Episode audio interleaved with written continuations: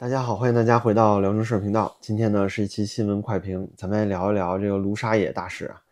就这个非常知名的撒野大使呢，就之前曾经说过啊，中国要收复台湾之后，要让台湾人进这个再教育营的这个，最近啊又是语出惊人了。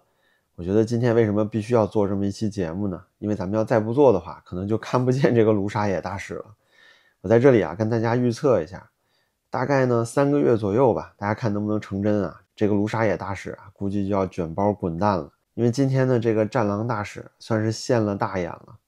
他首先呢，应该是自己主动的啊，去接受了这个法国电视台 LCI 的采访。但是啊，这个记者确实很牛叉，就在这个记者不断的追问之下呢，卢沙野整个人啊失控了啊，是一种崩溃的状态，说了一堆胡话。就他这些话呀，国内媒体一丝一毫都不敢报道。但是，就算你报道了，这个人也是应该彻底完蛋了，完全凉凉了。你要说辱华的话，应该也没有比这个卢沙野这次能辱的更加明确了。什么宝马 mini、冰激凌啊，这些根本无法跟他相提并论。怎么回事呢？这个卢沙野大使啊，在接受这个法国记者采访的时候，犯了一大堆的忌讳。首先，第一个就是在这个记者追问他啊，克里米亚，你认为属于乌克兰吗？因为现在讨论到俄乌战争的时候，大家都在想要在一个什么点位上达到双方一个平衡的状态，这样的话有助于以后的和平谈判。有些人说呢，乌东地区必须要收复；有些人认为啊，不行，乌克兰必须得拿回克里米亚。所以呢，记者就追问了这么一个问题。那卢沙野怎么说的呢？他说啊，不一定啊，这取决于我们要怎么样看待这个问题。说问题没有这么简单。那主持人就会问这个卢沙野说，现在根据国际法，对吧？因为毕竟克里米亚是在一九五四年前苏联签的协议里面就已经认定了这个克里米亚归属于乌克兰，乌克兰也一直是在联合国有席位的一个主权国家。就不说别的，你这个卢沙野，你想想你爷爷、你祖宗一尊同志，对吧？伟大一尊、伟大领袖，他都认可乌克兰的国际主权地位，认可乌克兰在联合国的席位。第二呢，就是。即便从二零一四年俄罗斯变相通过公投啊吞并克里米亚之后，中国也从来没有在任何场合公开承认。但是今天呢，这个卢沙野呀，不知道哪来的胆子，他这名字是真起的没错啊，朋友们，果然是撒野撒到头了。就你怎么能够替一尊做主呢？对吧？你这僭越了呀！因为咱们一尊都从来没有承认过啊，克里米亚是俄罗斯的一部分。怎么今天你有这个胆量？谁给你的指示啊？谁给你的权利，让你提前为这个一尊发表声明呢？这个卢沙也说啊，根据国际法，这些前苏联国家不是实质的主权国家，而且没有国际协议来具体定位他们的主权国家地位。这一下就干了啊！因为啊，他这可是棒打了一大片，不只是乌克兰啊，那前苏联的那些分离出来的主权国家那多了去了。什么捷克呀、罗马尼亚呀、爱沙尼亚、格鲁吉亚、阿塞拜疆、亚美尼亚，啊，多了这些地方，甚至芬兰啊，都是从苏联里解体出来的一部分。那所有这些现在在国际法公认的，在联合国有主权地位的，同时在中国设有外交大使馆的这些一票主权国家，现在卢沙野一句话全都不认了。那记者接着追问呢，说要按您的说法，说是不是这些前苏联国家的边界都没有划定啊？照这么说的话，所有这些前苏联国家都归俄罗斯了，俄罗斯就是前苏联，是你这个意思吗？那卢沙野怎么说呢？他说不要再狡辩了。那记者接着问啊，说要是中国的土地被人劫了一块，有人说你不要再狡辩了，这合理吗？有道理吗？那卢沙野之后啊就不敢说话了，估计他也发现自己说的不太对劲儿。那现在呢，卢沙野这句话在国际社会上可是惹了祸了。全世界，尤其是欧盟的所有国家，全都在指责卢沙野，说他脑子里当时是不是短路了？照他这个说法，说这些前苏联国家都不是实质的主权国家，那包括波罗的海国家呀，什么啊罗马尼亚、爱沙尼亚呀，还有波兰啊，这些很多国家，大家都必须要抗议了。你没有办法不抗议，那就等于啊，连续的这些国家都会不断的招本国的这些中国大使前来质问。那中国呢也会被迫的啊接受国际整个舆论的指责，大家就会要求你卢沙野必须把你吐出来的话给咽回去，必须得在国际社会上道歉。那这事儿可就前所未有了，朋友们，您想想，中国战狼外交这么久，还从来没有向任何一件事儿道过歉，不管以前是说过多离谱啊、多错误的话，也从来没有说向任何言论做过妥协、做过道歉，基本上就是不了了之，这事儿就过去了。但这一次呢，卢沙野的这些话，我觉得这不是轻易能过去的事儿了，因为你并不是说啊，只是讨论克里米亚的归属问题，就某一个国家所谓争议地区的归属问题，然而是你直接否认了十几个前苏联成员国的主权地位，就好像是有人站出来说。啊，你这个中国其实是中华民国的一部分，我现在不承认你的主权地位，我现在要认台湾了。那你说要有这种事儿的话，中国政府能不能跳脚啊？能不能骂街，对吧？那其他的国家也是一样的，而且这些小国呢，尤其是像这个罗马尼亚呀、爱沙尼亚这样的小国，它本身啊，对于欧盟的依赖远大于对中国的依赖。如果你对卢沙野这种言论并不做任何反应的话，俄罗斯明天就可以立刻上来火上浇油。说鼓掌，哎，卢沙野大使说得好，这个克里米亚呢，就是俄罗斯不可分割的一部分啊。不仅如此，整个乌克兰，什么呃波罗的海三国，波兰加上什么捷克斯洛伐克，加上这个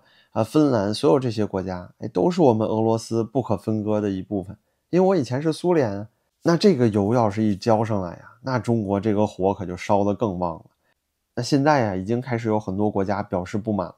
比如说，立陶宛外长、拉脱维亚的外长啊，已经立即要求中方做出解释，要求呢收回卢沙野的言论。收回啊，不是说你自己把这个言论收回去，对吧？你得官方做出声明，承认你说话说错了，不代表中国政府的立场。同时啊，卢沙野可不是什么司马南这样的人，对吧？卢沙野是中国的大使啊，驻法国大使啊，这级别已经到副部了。所以说他说的话不能直接当放屁吧？你这个卢沙野要是不处分，肯定是说不过去啊。那法国的欧洲议员呢也表示说，根据这个中国啊撒野大使的这一番言论，这就等于啊没有任何一个前苏联共和国根据国际法有明确的地位了。那所有这些国家都没有主权地位了，因为他们的边界线都是无形的。那是不是不可思议，对吧？所以他说呀，你想让一个独裁政权对这个解决乌克兰危机有所贡献，怎么可能呢？这也等于啊，是变相的在损马克龙。那另外呢，还有一些议员是来自于啊马克龙所代表的这个执政党联盟，说那些认为习近平政权如何关心国际法的这些人，必须要好好听一听卢沙野大使的这番话。就只用这寥寥几句话，就展示出了这个中国大使是如何向全世界声明，前苏联的所有加盟共和国现在都不是真正的主权国家。这 这大家就在拱火，对吧？大家把这个火烧得越旺啊，就越让这个卢沙野甚至整个中国政府都下不来台。而且啊，中国自己也在一九九四年和美国、乌克兰、俄罗斯一起签署这个乌克兰无核化协议的时候，因为乌克兰本身就是前苏联的弹药库嘛，它有大量的这个核弹头。那当这些国家签署无核化协议，让乌克兰销毁核弹头的时候，中国在那个协议里白纸黑字的承认了克里米亚属于乌克兰的这个事实。现在呢，出了这个战狼卢沙野出尔反尔，而这种外交官呢，绝对不止这一个。现在世界上有不少外交官啊，都是他这副德行，只不过是卢沙野比较有代表性罢了。而且中国其实不还有大片的领土在俄罗斯那儿吗？对吧？中国也是当初老姜签的协议，把中国将近一百万平方公里的土地，包括海参崴这些地方都划给俄罗斯了呀。那你现在中国怎么不站出来说当初协议作废呢？但这还不算完啊。除了关于这个惹恼了所有欧洲人之外呢，卢沙野自己啊还说了特别大逆不道的话。你比如说啊，这个记者还问到，这个戴高乐将军啊是一九六四年与中国建交的，当时呢，这个法国还称赞世界上出现了第一个非白人的势力。但是当时啊正是毛泽东掌权，然后这个记者就说毛泽东是历史上最大的罪犯之一，说他流放、迫害、屠杀了数百万的中国人。那这个卢沙野呢就立刻辩解。说每一次你采访我呀，老说这些八卦，对吧？意思说你说这些干嘛呀？都是假的，都八卦，rumors。那记者就接着质问他说：“这毛泽东啊，确实是流放、迫害、杀害了几百万中国人，这咱得说一下，因为毛泽东导致的这个三年人祸呀，其实死了上千万中国人。这个记者呀，他还保守了呢。这个记者接着说呢，说您明白很多西方人的感情，他们认为啊，当时戴高乐做错了，就是说戴高乐呀，不应该在一九六四年的时候跟当时的毛泽东政权。”建交啊，承认了这个毛政府，对吧？导致了这么多流血牺牲。他说：“那你看今天我们与中国打交道，是不是有可能犯同样的错呀？”这就影射呀，最近马克龙去中国跪舔，对吧？跟咱们一尊一起听这个高山流水，就感觉呢，法国现在要走这种中立的绥靖政策，是不是要犯同样的错误啊？卢沙野就说呀：“你这就是八卦啊，不公正、不正确。说你念过书吗？啊，这种啊，小儿科的小学级别的狡辩又出来了。什么呢？就是小孩打架。您看过那幼儿园俩小孩打架吗？就是人身攻击呀。那接着卢沙野就说，每一次你问我这些问题的时候，都是在一些过时的八卦上面狡辩。记者就说了一句非常经典的话，他说：你们习近平主席的家庭，对吧？习仲勋。”不也在文革中是受害者吗？对吧？被挂着牌子批斗啊，咱们能看到照片啊。您到网上随便搜一搜。这时候卢沙也不敢说话了，只能说：“哎，我不跟你谈这些，我不说了啊，你爱说什么说什么，我不讨论了。”记者就接着重复追问啊，就把他逼到死角，说：“对于无数死亡的中国人，你用八卦来形容；那对于那些古拉格的受害者，对于中国劳改场的无数死亡者，你这么说是可耻的，你明白吗？”那这个时候呀，卢沙野整个人就彻底崩溃了。如果您看当时视频呢，卢沙野是一种啊完全羞愧，包括恼羞成怒的状态。然后呀，就开始说胡话了。他说：“这个我不是来这里与你们争论这些八卦的啊，要讲人权。在你们国家和很多西方国家呀，都存在很多人权问题。就中国一谈人权的时候啊，这就意味着真的没什么可说的了，词穷了。之后一些法国学者呀，对他的评论也非常有意思。”比如说，有学者认为啊，这个卢沙野公然宣扬修正主义是不可容忍的。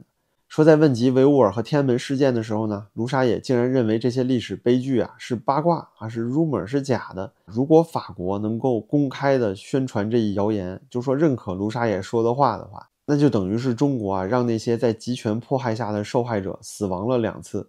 还有一些法国学者认为啊，说这个访谈呢展现了记者的智慧。就是说，怎么温和的、自然的让这个中国的大使啊、战狼外交官发狂、发疯，说出胡话来，说呢，这个记者成功的把这个卢沙野引到了死胡同。那最后呢，这句话也就点题了，说啊，这个主持人非常冷静，面带笑容，同时呢，还让这个中国大使彻底崩溃了。如果我是北京政府啊，就应该让他搭下一班班机，直接立即回国。那这的确如此啊，卢沙野，我估计啊，就这几天之内，应该马上就要完蛋了，因为现在他给中国埋了多少个坑呢？第一个就是你现在一下惹恼了这个前苏联主权国家，这些国家现在都要跟你玩命啊，对吧？你不承认他们主权了，你什么意思呀？那第二点呢，就是关于这个毛泽东的事情，所以节目最后呀，我们要发出呼吁，这个卢沙野大使呢，赶紧自己买张机票，负荆请罪，回国面圣吧。现在这种表现啊，他的下场肯定得比赵立坚惨一万倍，保不齐让纪委直接逮起来都是有可能的。所以如此一件大事儿啊，闯了这么大的祸，我觉得后续中国政府的反应应该会特别有意思。我们在这里啊，可以帮大家预测三个有意思的看点。关注这条新闻呢，第一点你要看啊后续中国政府会不会立刻召回这个卢沙野大使。